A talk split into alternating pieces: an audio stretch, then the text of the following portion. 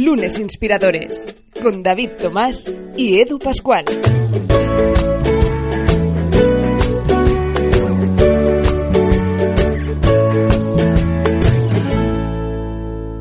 Bienvenidos a un nuevo capítulo de Lunes Inspiradores, como ya sabéis, siempre desde el plató de las oficinas de Ciberclick, con todo el equipo ya a punto para recibir a una invitada que desprende una energía especial, una persona con la que realmente nos ha dado esa fuerza para empezar una entrevista que tenemos muchísimas ganas que hacer. Ya sabéis que eh, tenemos hoy con nosotros a una persona muy especial. David Tomás, ¿qué tal? Bienvenido. Muy bien, oye, pues sí, hoy tenemos con nosotros a Mónica Mendoza, que ella pues eh, tiene su consultora de ventas, Energivity Consulting, pero que además tiene una trayectoria increíble en el mundo de las ventas y en el mundo de la empresa.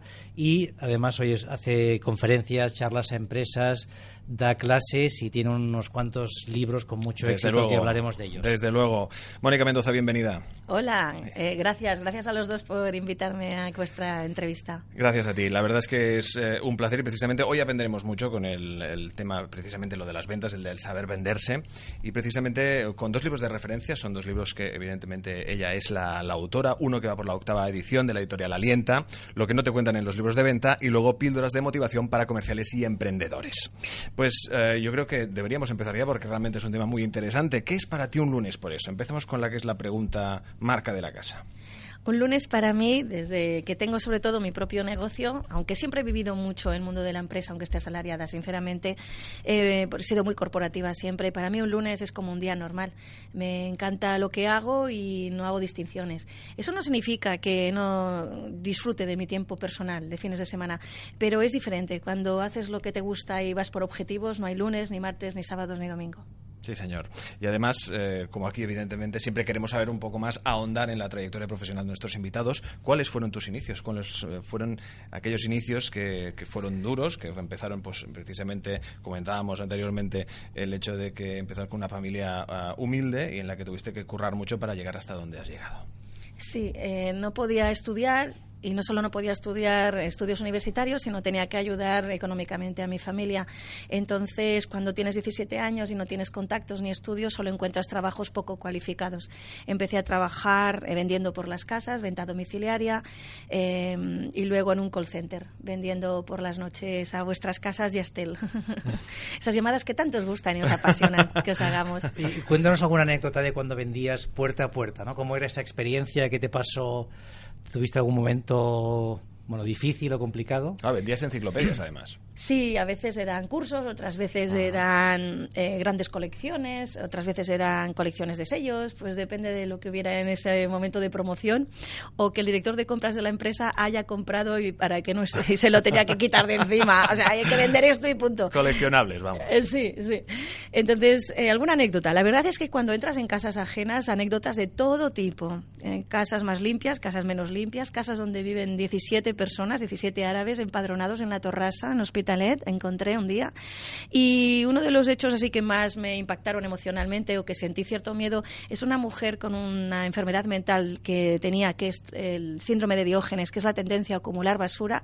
Eh, y cuando entré en su casa y caminamos por el pasillo, porque hay pisos construidos hace muchos años que el pasillo suele ser muy largo, con habitaciones a los lados, la cocina, pero vamos, que yo no me di cuenta hasta que llegamos al comedor que eso estaba lleno de basura. Además, habían gatos callejeros, yo soy alérgica al pelo de gato, y a la hora allí estuve con casi ataque de, asma, eh, la mujer no me dejaba salir y con los gritos un vecino pues llamó a la policía porque en la época que os hablo no había móviles. Esa sería una anécdota, David, no sé si te sirve.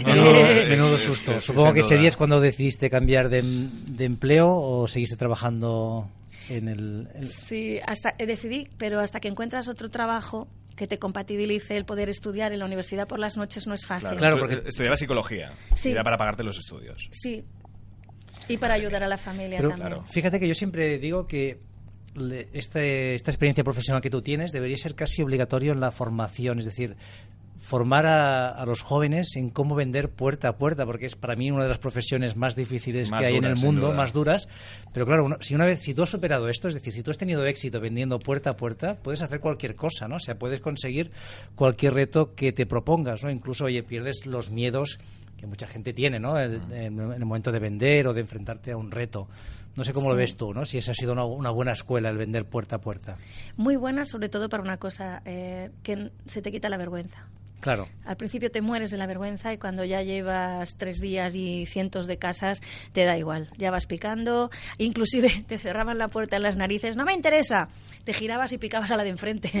El vecino de ahí escuchaba cómo picabas al de enfrente, porque están juntos. A veces escuchabas el teléfono fijo. Justo al momento, cuando picas en la segunda casa, escuchas el fijo. Es este vecino que le está llamando a este para decirle no le abras, que es una vendedora.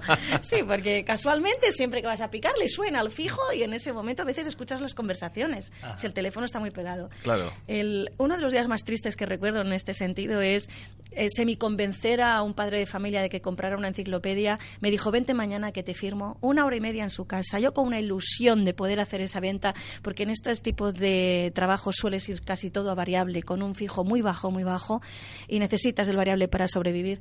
Y cuando pico al día siguiente, con la mejor de mis sonrisas, mi camisa blanca planchadita, no me abrían la puerta.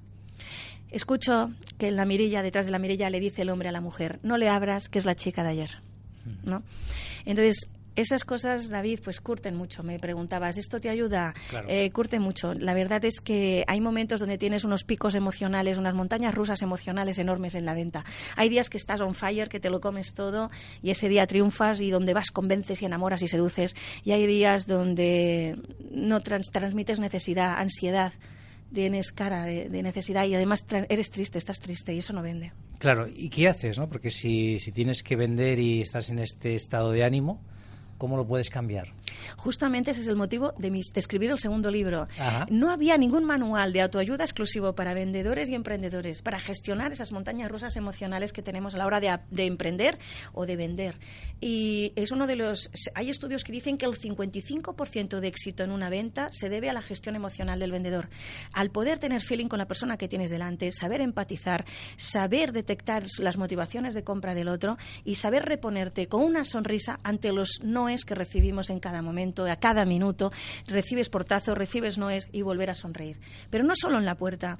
La mayoría de las empresas, cuando tienen que vender y captar clientes, aunque sea para concertar visitas comerciales, eh, mirad, voy a hacer un roleplay figurado de una llamada telefónica. Buenos días, con la directora o director que compra, no sé, eh, que hace las páginas web de su empresa, o quién se ocupa en su empresa del que compra la materia química, eh, la materia primera. Ah, ¿Y usted quién es? Mónica. ¿De qué empresa? Mónica Consulting. ¿Y por qué tema quiere hablar con él? No, mire, para ofrecerle o informarle de los servicios de mi empresa.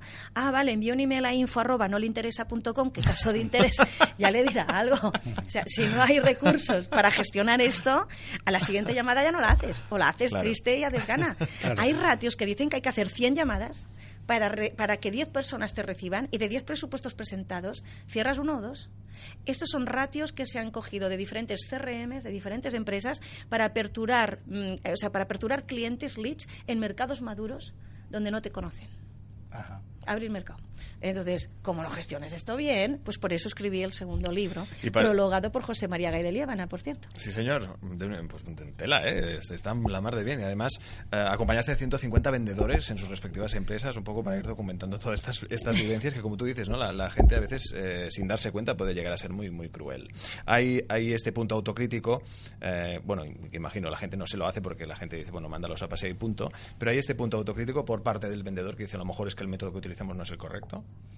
Sí, cada vez más eh, la gente tiene más autocrítica, de decir, vale, normalmente los vendedores pensamos que cuando vendemos es gracias a nosotros, a que lo hemos hecho bien, porque somos fabulosos, y que cuando hemos perdido la venta es por culpa del competidor que baja precios, o del cliente que no quería comprar, o que la zona está muy mala.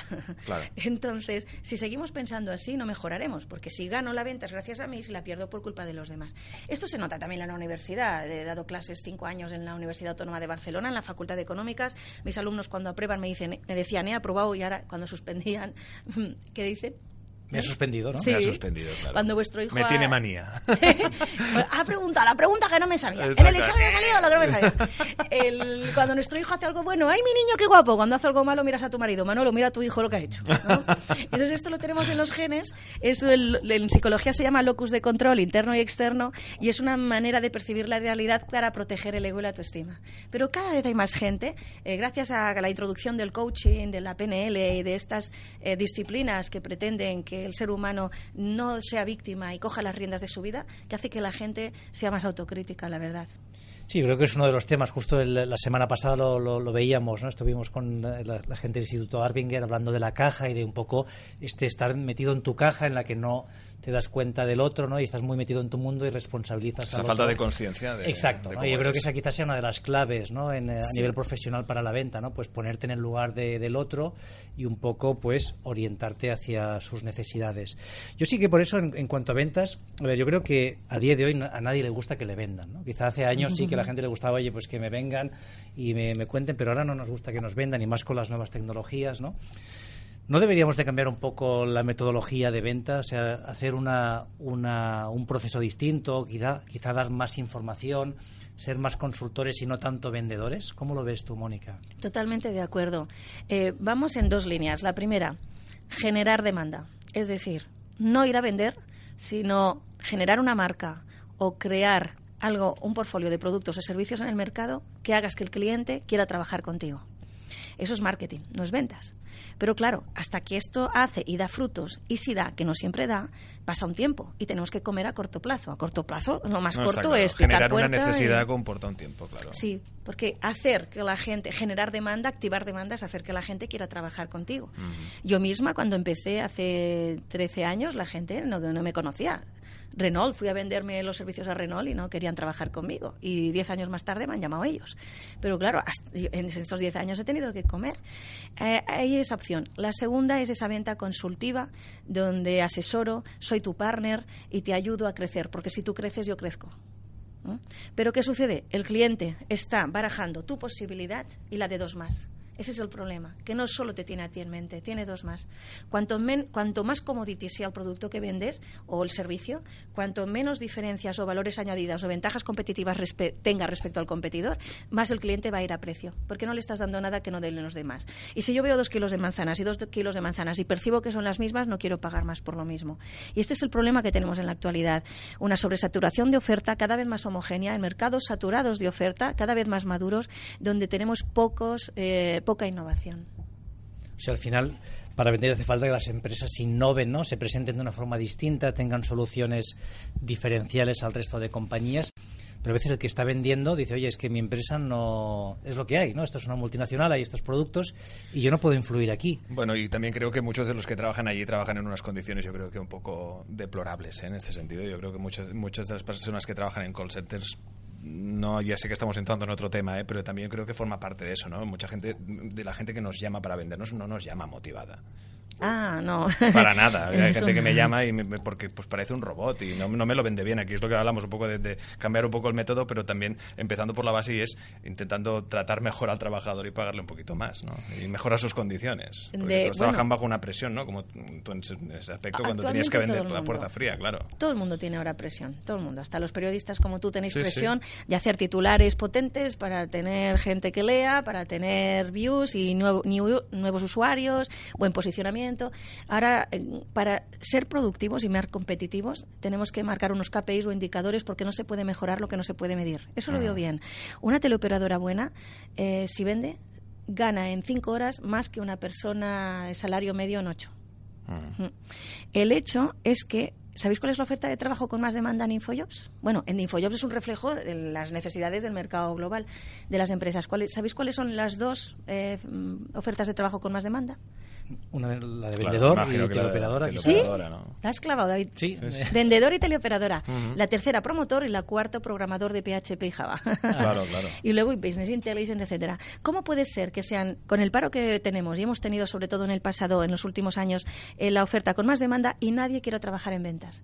En la Facultad de Económicas, que es Económicas, que no es Bellas Artes, no es Derecho, me dicen que no, que quieren trabajar de director de oficina, que tienen que acabar vendiendo. Pero de vendedor como tal, nadie quiere También está muy, justamente muy desprestigiado, ¿no? Porque al final aquí se ha visto como una profesión poco cualificada, cuando en otros mercados es justamente al revés, ¿no? Un vendedor es alguien que está muy preparado, que, que sabe de psicología, que sabe de producto y que sabe cómo presentarlo. Pero aquí, pues no sé si es por esnovismo, por lo que sea, la profesión de vendedor está muy desprestigiada. Tienes toda la razón. Tenemos que luchar para que... Además, si te fijas, David, los eventos de networking, ¿a qué va la gente? A vender. directivos y directivas, jugar a golf, ¿a qué? A captar clientes, a hacer negocios. Eh, al final todo está orientado hacia la captación de dinero. Las nóminas, ¿quiénes las pagan? Los jefes. Los clientes. Sin clientes no hay nóminas. No, está claro. Está claro. Y además, yo creo que una de las una de esas ah, bases, al menos dentro de la formación de las, de las empresas, precisamente, es el que muchos de estos trabajadores reciben una formación pim pam. Es decir, tienes que hacer esto y el objetivo es este, ¿no? Y venga, ya puedes. Y a lo mejor a, modo de ensayo-error, pues van aprendiendo. Y quizá, pues a lo mejor no ese es el sistema. Tienes toda la razón. Hay empresas donde te contratan, te dan una formación muy rápida en producto y casi te envían a la calle. A veces sin ni siquiera bases de datos. Te dicen, te ha tocado este código postal, esta es tu zona geográfica. Eh, tus clientes son jardineros, ferreteros, no sé, eh, adelante. Eh, cada vez más, eso sí, las empresas están más profesionalizadas. Tienen su CRM, su carterización de clientes, qué clientes te han tocado, qué se les ha vendido, el histórico. Pero en pymes hay un recorrido enorme aún por hacer en este campo. Mónica, cambiando un poquito de tema, ¿no? A mí me gustaría ver tu transición, ¿no? Porque tú tuviste, a ver, tú eres directora comercial de una compañía, entiendo que tenías pues un buen salario, serías feliz, ¿no? ¿Cómo cambias? ¿no? O sea, ¿qué te lleva a ti a decir, bueno, dejo el mundo corporate, dejo la gran empresa, me voy a montar mi proyecto y además en ventas, ¿no? Voy a hacer un proyecto que, que acaba en un libro, que además das mucha formación a empresas. Yo te veo todo el día viajando, cogiendo aviones hacia Latinoamérica, volviendo a España. O sea, que, ¿cómo es este proceso? O sea, ¿cómo tú decides cambiar tu orientación profesional? La verdad es que la respuesta que te voy a dar, yo soy muy sincera, detesto la mentira, no es políticamente correcta, pero es la realidad, David. Eh, hay tres cosas que me motivaron a emprender. La primera, que por mi forma de ser me dejo la piel donde, donde yo trabaje, con lo cual trabajas más horas y le pones más carga emocional. Eso hace que digas, bueno, pues para dejarme la piel en otras empresas, para eso lo reinvierto en la mía propia. Segundo, como siempre he trabajado en ventas y no se me ha dado mal, yo veía que hacía que los demás ganaran mucho dinero pero yo recibía mm, una ínfima parte en mi salario respecto a lo que les hacía ganar. Digo, ¿y por qué? Si tengo talento y sé vender, ¿por qué no puedo ganar más dinero y que el dinero vaya a mí no a otro? Y la tercera es que no aguanto un jefe más inepto que yo. Estas tres variables juntas. pues, oye, cambio. Y, y en, la, en, la, parte justamente lo que decías, ¿no? Lo de, lo de se me da bien vender ¿por qué vender tu, tu, uh, consultoría o bueno, las charlas que das, los libros, y no coger un producto, montar una empresa? O sea, ¿qué te llevó a decir, bueno, tengo claro que quiero vender mi know-how, ¿no? mi conocimiento, que es mucho, es, muy modesto, has dicho, se me daba, no se me daba mal, yo creo que se te daba muy bien vender. Sí, bueno, en ese momento. Antes de que respondas, explico una anécdota personal que, bueno, adelante. Yo en su momento le, le dije que el día que quisiera cambiar, que, que CiberClick tenía un, puesto abierto como es muy buena y, realmente quería trabajar para ella, no hubo opción, pero bueno, yo tuve la, la visión de ver que ahí había mucho talento detrás de. Y te lo agradezco muchísimo, porque yo tendría 22 años, ¿eh? no 43 como ahora, no había demostrado como ahora, que tengo libros en el mercado, que tengo una empresa que gracias a Dios va creciendo. Y en ese sentido te, agradezco mucho porque que alguien confíe en ti cuando en la calle recibes portazos, se agradece muchísimo que sí. Hombre, resultó, desde luego, me imagino que resultó duro tomar esa decisión, es decir, el tener muy claro, y es algo importante, el tener muy claro qué quieres ser, qué quieres hacer y tener que decir que no pues a buenas ofertas, ¿no? como en el caso de David. Sí, el problema es que la hipoteca o el alquiler de mi piso llega todos los meses. El cole de mi hijo igual, y tú no le puedes decir al banco, mire, espérese, porque a lo mejor algunos meses que me va bien y otros que me va mal. Pero usted no se preocupe, que a lo mejor en tres meses no le pago, pero luego voy a tener un proyecto súper gordo que lo voy a pagar tres meses seguidos. El problema es que esta sociedad está montada para tener costes y gastos mensuales y los ingresos cuando emprendes no lo son. Cuando yo veo dos tipos de emprendedores, el que emprende por vocación y el que emprende por necesidad. Y en este caso, en el segundo, normalmente era mi caso, yo emprendía también, había necesidad económica. Tenía que facturar desde el mes 0-1, el primer mes, si no tenía que cerrar el chiringuito porque tenía que comer, sin colchón eh, eh, económico, sin ahorros. ¿Y tenías ya tu, tu hija? O... Aún no. Aún no. Sin, em, pero estaba sola, no tenía pareja. Sin embargo, ¿qué hice? Y tenía hipoteca y tal. Eh, ¿Qué hice? Aún no puede vivir de vender mis cursos y de mis cursos desde el primer momento cuando nadie te conoce, porque además hay un ciclo de venta. Desde que empiezas a vender hasta que te dicen que sí, pasa unos meses de que comes. Eh, fui agente comercial durante tres años de electrónica de consumo. Estuve como agente comercial de 9 a 2 para una empresa que se llamaba Rimax, vendiendo MP3 y discos duros en ferreterías, canal ferretero. De 9 a 2 me aseguraba unos mínimos para sobrevivir y por las días, tardes, noches vendía mis cursos.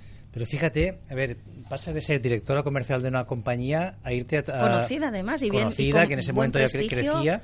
entonces decides cambiar de trabajo coger un trabajo entiendo con una gran parte variable a vender algo que bueno podría funcionar o no pero que, que estabas por las mañanas vendiendo y por las tardes trabajando en tu proyecto. Yo creo que es muy buena estrategia que poca gente tiene el coraje de, realizarla, ¿no? Pero decir, oye, busco un ingreso mínimo que me permita tener el tiempo suficiente para que mis cursos, que mis programas eh, se conozcan y empiecen a tener clientes. Y esto es algo que da, miedo, ¿no? Que muchas veces lo, hemos comentado aquí, ¿no? Ese salto al vacío, pues da, da pánico, ¿no? Tú en algún momento tuviste dudas de decir, uy, uy, uy, a ver si me he equivocado, que estoy aquí vendiendo MP3 cuando antes, pues, vendía grandes clientes, tenía ingresos recurrentes. Muy buena pregunta. Eh, mm, hay, bajones en los que siembras y ves que no recoges. Luego recoges, pero más tarde. Pero en ese momento estás enviando propuestas, te dicen ya me lo miraré, aún no me lo he mirado. Ahora el cliente se ha ido de viaje 15 días a la China, ya le dirá algo. Eh, en ese momento se te rompe la moto, se te rompe la lavadora y dices, juego, yo que tenía mi salario en San Cugat, al lado de mi casa, y, y, ahora qué hago, y a ver si me habré equivocado. Además era directora comercial, eh, mi madre aún no entendía lo que había hecho, porque claro, me he educado como la mayoría de los chicos y chicas de mi generación. Nena, tú tienes que tener un trabajo estable y jubilarte ahí. Eh, entonces, cuando yo era directora comercial en solostocks.com, que era de Grupo Intercom, y me pongo por mi cuenta, mi madre me decía, nena, pero tú hasta, ¿tienes claro? Y dice, ¿seguro? Y un año y medio, cuando cada vez, aún 13 años más tarde, cuando me vi en casa trabajando, con el ordenador, porque viene mucho a mi casa, porque tengo, soy muy familiar, tenemos una relación muy estrecha, viene y me dice, ay, ay, nena, que no tienes trabajo, que no tienes trabajo, se asusta. Digo, mamá, estoy trabajando, aunque parezca que no, estoy aquí ganando dinero. No, no, estás aquí en casa, ay, ay, si te has equivocado. Aún me lo dice 13 años más tarde. Digo, mamá, estoy mucho mejor, más feliz y gracias a Dios eh, gano más dinero, aunque luego llega Hacienda y la cantidad de presión fiscal que tenemos las pymes, y yo soy microempresa, tengo cuatro empleados, que es que eh, tú crees que a veces desde fuera todo parece más fácil. ¿no? Mira yo lo que le hace facturar a mis jefes. Ahora me doy cuenta que los jefes o jefas, cuando tenían que pagar salarios, costes salariales, impuestos de sociedades, gestoría, eh, bueno, la cantidad de gastos que tenemos, autónomos, tal, dices, pues al final no le quedaba tanto. ¿eh? ¿Por cómo vamos a ser competitivos con esta presión fiscal? Si me permitís aquí hacer un poco de pedagogía. No, no, desde luego. Y la, crítica que está, la, está, muy bien. Yo creo que somos muchos los que pensamos como tú en ah, este aspecto. Me alegro. Desde luego, desde Tenemos que revelar ya de una vez. Y alguna vez me lo planteé porque David ha tenido ha conseguido tener una empresa con los empleados más felices de Cataluña o de España.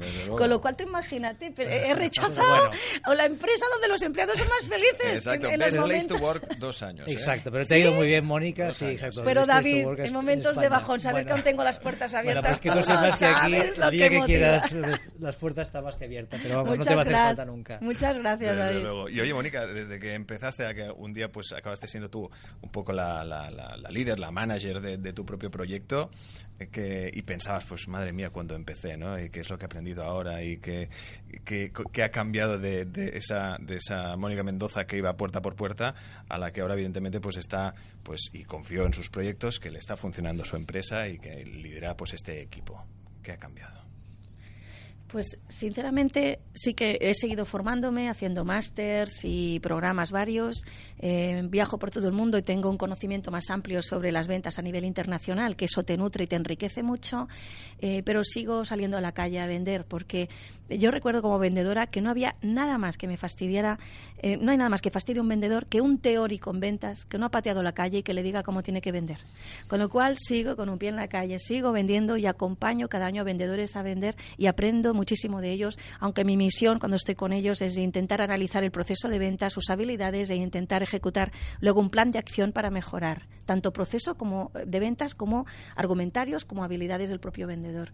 Porque tu, tu, tiempo, Mónica, ¿cómo se distribuye? Tú haces muchas charlas, haces presentaciones en empresas, luego haces consultoría a empresas ayudando a vender. ¿Cómo se distribuye tu tiempo? ¿Cómo es un día de Mónica Mendoza estándar? Digamos que sé que habrá pocos estándar, ¿no? No quiero deprimir a la audiencia con una vida aburrida, pero... Eh, realmente cada día es diferente. Hoy he estado con Emily Duró, el speaker eh, que es muy motivador, dando una conferencia a través de PIMEC. Eh, mañana estoy en Mataró, en dos semanas estoy en Costa Rica dando una charla a los empleados del banco líder allá. Luego voy a Uruguay, luego vuelvo a, Badalona, paso de Uruguay a Badalona, pero vamos, en cero coma. Y, la verdad es que cada día es diferente. Ver la ilusión de gente que emprende, que quiere luchar por su proyecto, que muchas veces son muy buenos técnicamente o el proyecto es genial, pero no lo saben vender y ver qué les ayudo a los demás. Porque si yo estudio psicología es porque tengo una vocación interna de ayuda al otro, de ayudarle.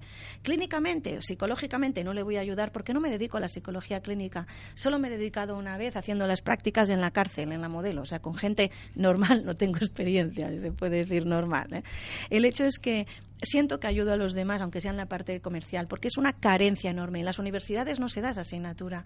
Veo gente fenomenal que aporta un producto precioso y genial en el mercado o servicio, pero a lo mejor fracasará porque no lo sabe vender. Claro, incluso mm. eh, para, para, buscar trabajo, ¿no? Si queremos cambiar de, empresa, tenemos que saber vendernos, ¿no? Tenemos que saber hacer un buen currículum, preparar una entrevista. En esta parte también ayudas muchas veces a, a, profesionales, ¿no? Yo he visto que en ayuntamientos o ¿Cuáles serían los tips que le dirías a alguien que no sabe venderse, no? Que entiendo que siempre hay también esa creencia de, oye, yo no sé vender, ¿no? Con lo cual ya mal vamos, ¿no? Porque si piensas que no sabes, seguro que no lo vas a hacer bien, ¿no? Pero papel y boli todos. aparte de, empezar a creerte que puedes vender, ¿no? Porque, oye, todos nos vendemos de, mil formas. ¿Cuál sería la recomendación para alguien que le gustaría cambiar de, de empleo, de trabajo y no tiene claro cómo hacerlo, no sabe venderse? Muy bien cuando alguien no es seleccionado en un puesto de trabajo, muchas veces, no es, la mayoría de las veces, claro, no es que tu perfil sea malo, es que es como hacer un puzzle. Necesito una pieza que encaje para hacer el puzzle y hay otra pieza que encaja un poquito mejor que tú pero tú no eres malo. Es que hay unas faltas de unas bajadas de autoestima enorme cuando no te cogen una entrevista y es normal. Y muchas veces ni te dan feedback, eh, no te dicen nada. Ya te llamaré, no te llaman nunca. Entonces es eh, despersonalizar, ¿no? El tema de decir, bueno, es una, necesitan una pieza que encaja en el puzzle. Pero si tú estás seguro de que encajas en ese puzzle, te voy a poner el ejemplo de un matrimonio en Mataró que tienen el mismo negocio. Mirad cómo se vendieron. En la presentación ella dijo, eh, para los que seáis de fuera, Mataró es una ciudad cercana a Barcelona. Dijo, ella, soy María y tengo un negocio pequeño de decoración del hogar en una calle pequeña de Mataró. Que conste que ninguno de los dos engañó, ninguno de los dos. Su marido dijo, soy el señor Renard, director general de un negocio retail minorista dedicado a la decoración del hogar de alto standing en una de las calles más emblemáticas de Mataró. ¿En cuál caso de los dos se ha vendido mejor? Está claro, está claro. Eh, entonces, hay que, hay que cambiar las palabras que utilizamos para definirnos y sobre todo saber qué valora el otro. Lee, aprende a leer la oferta de trabajo, qué habilidades valora la otra empresa para ver si tu perfil encaja con esas habilidades. Y sobre todo que nunca pierdan la autoconfianza, porque si pierden la autoconfianza se nota en la entrevista. Y si pierden eso ya han perdido todo.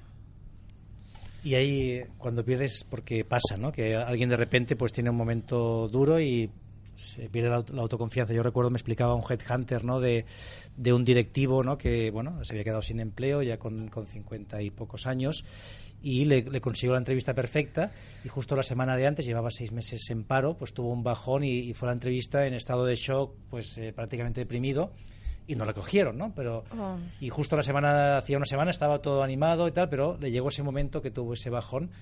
¿Qué puede hacer alguien, no, para tener más autoconfianza? ¿Qué le, podríamos recomendar? Muy bien. Eh, yo he hecho entrevistas, eh, procesos de selección como psicóloga en empresas y, sinceramente, cuando alguien está nervioso, porque es normal, se está jugando mucho en una entrevista.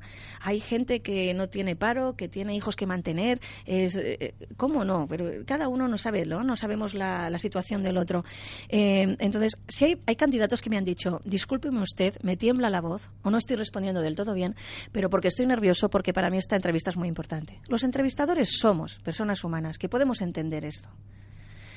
Inferir de cómo alguien se comunica, si va a ser mejor o peor empleado es muy superficial. Hay otros atributos, hay otros indicadores para valorar.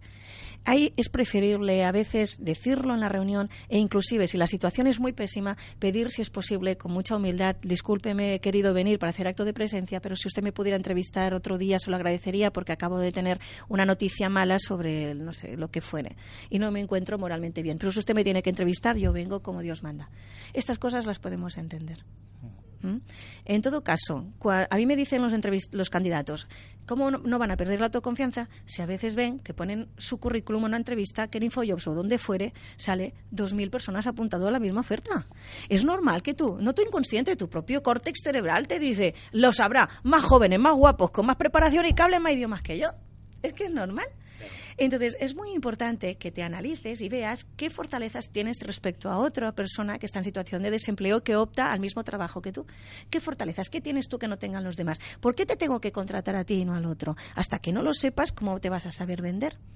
¿Mm? Muchas veces la gente es más consciente de sus debilidades que de sus fortalezas y en vez de crecerse en la entrevista se van pequeñaciendo. Desde luego, y es algo que sin duda, ¿eh? porque es el entrar en ese círculo vicioso que realmente te puede llevar pues precisamente a este bajón de, autoconfianza. Y en este aspecto hoy hemos aprendido mucho contigo, madre mía, qué, qué, energía desprende nuestra invitada de hoy y en la que hoy, pues espero que todos los que nos estáis escuchando, que queréis dar un paso adelante en vuestra situación laboral, que queréis cambiarla, que necesitáis encontrar algo que realmente os ilusione, encontréis en la, en la historia de nuestra invitada, sin duda, una historia más que inspiradora y de la que sacamos las siguientes conclusiones, David.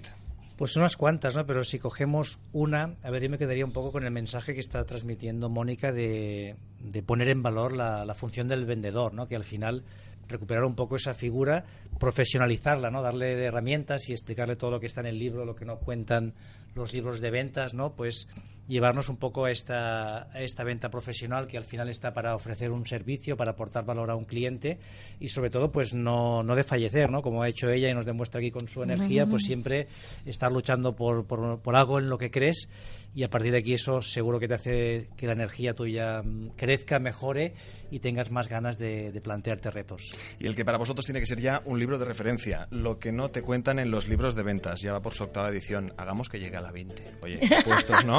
O la claro 50, que sí, porque lo, lo, exacto, y a la 50, ¿por qué no? Exacto, porque lo merece, de verdad.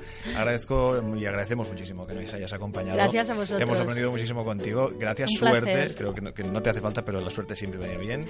Y nos vemos, eh, volverás, eso seguro, porque tenemos que seguir eh, charlando y disfrutando contigo. Muchas gracias a los dos, un placer. Muchas gracias a ti. Y a vosotros, ya sabéis, eh, nos seguís por por iVoox, por YouTube, por todos los formatos, en audio, en vídeo, lo que os dé la gana, la verdad. Es que nosotros os acompañamos donde queráis. Y nosotros encantados también de recibir vuestros comentarios, de que nos compartáis y que evidentemente hagáis que este espacio, el lunes inspiradores aquí en Ciberclick, sea cada vez más, ya no solo inspirador, sino que también aprendamos todos juntos de él.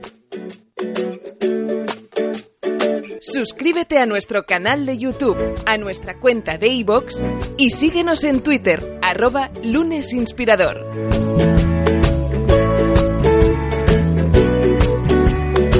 Lunes Inspiradores.